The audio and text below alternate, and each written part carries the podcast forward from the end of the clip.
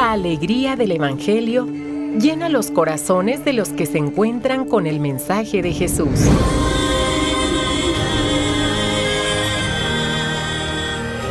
El Evangelio de hoy. El Evangelio de hoy.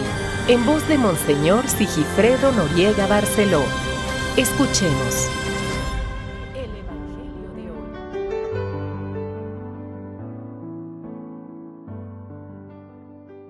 2 de noviembre es día miércoles, conmemoración de todos los fieles difuntos. Hoy la liturgia de nuestra iglesia propone tres esquemas de lecturas. Voy a indicar el resumen de cada una de las lecturas y al final voy a proclamar el Evangelio según San Lucas. En el primer esquema o primera misa, los aceptó como un holocausto agradable del libro de la sabiduría. Y la segunda lectura, estamos seguros de haber pasado de la muerte a la vida, porque amamos a nuestros hermanos. Está tomada de la primera carta del apóstol San Juan. Y el Santo Evangelio según San Mateo. Vengan benditos de mi Padre. En la segunda misa o segundo esquema, la primera lectura está tomada del libro del profeta Isaías. El Señor destruirá la muerte para siempre. Y la segunda lectura está tomada de la carta, de la primera carta del apóstol San Pablo a los tesalonicenses. Estaremos con el Señor para siempre. Y el Santo Evangelio está tomado de San Juan. El que come de este pan vivirá para siempre, y yo lo resucitaré el último día. Y la tercera misa o tercer esquema. La primera lectura está tomada del segundo libro de los Macabeos. Obró con gran rectitud y nobleza, pensando en la resurrección. La segunda lectura está tomada de la primera carta del apóstol San Pablo a los Corintios. En Cristo todos volverán a la vida.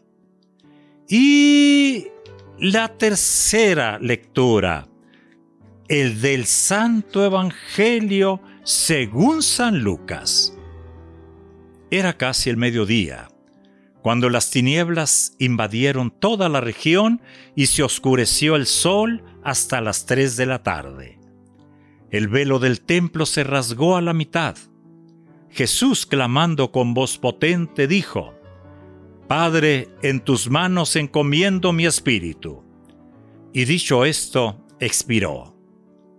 Un hombre llamado José, consejero del Sanedrín, hombre bueno y justo, se presentó ante Pilato para pedirle el cuerpo de Jesús.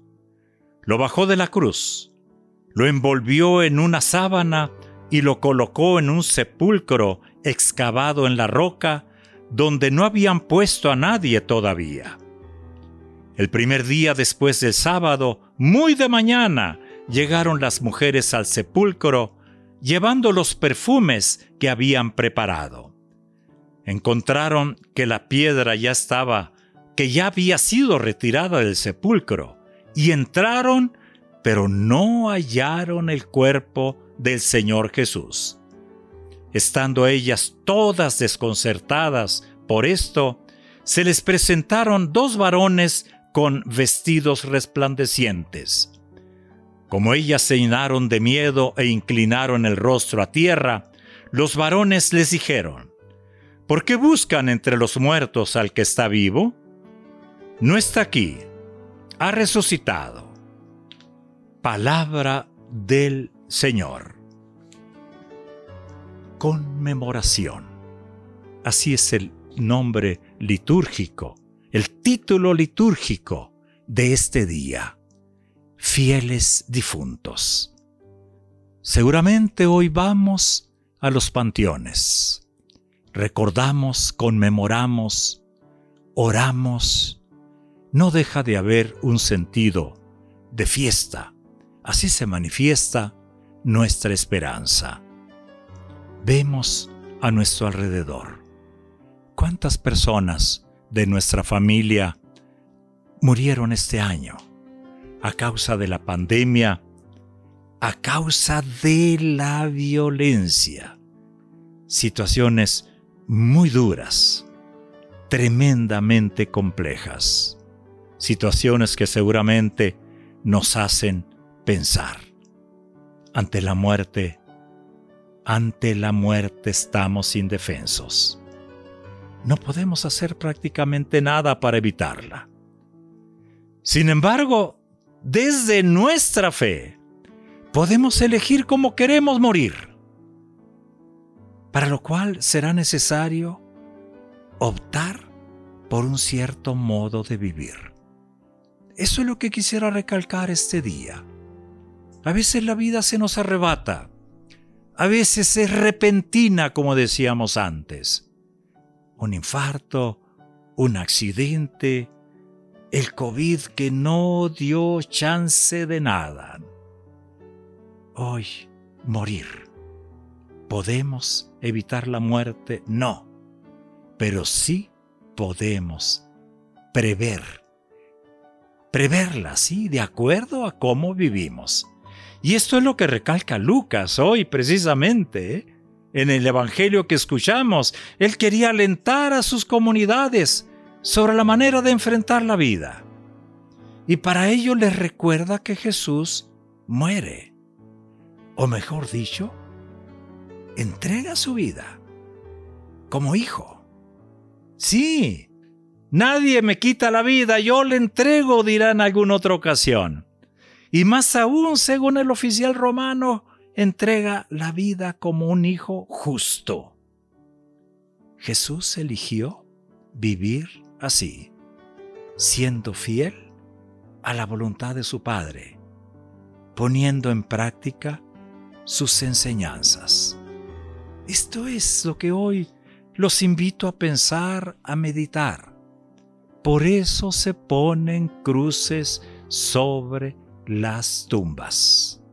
Por eso hoy hay ese sentido de fiesta, no solamente de conmemoración.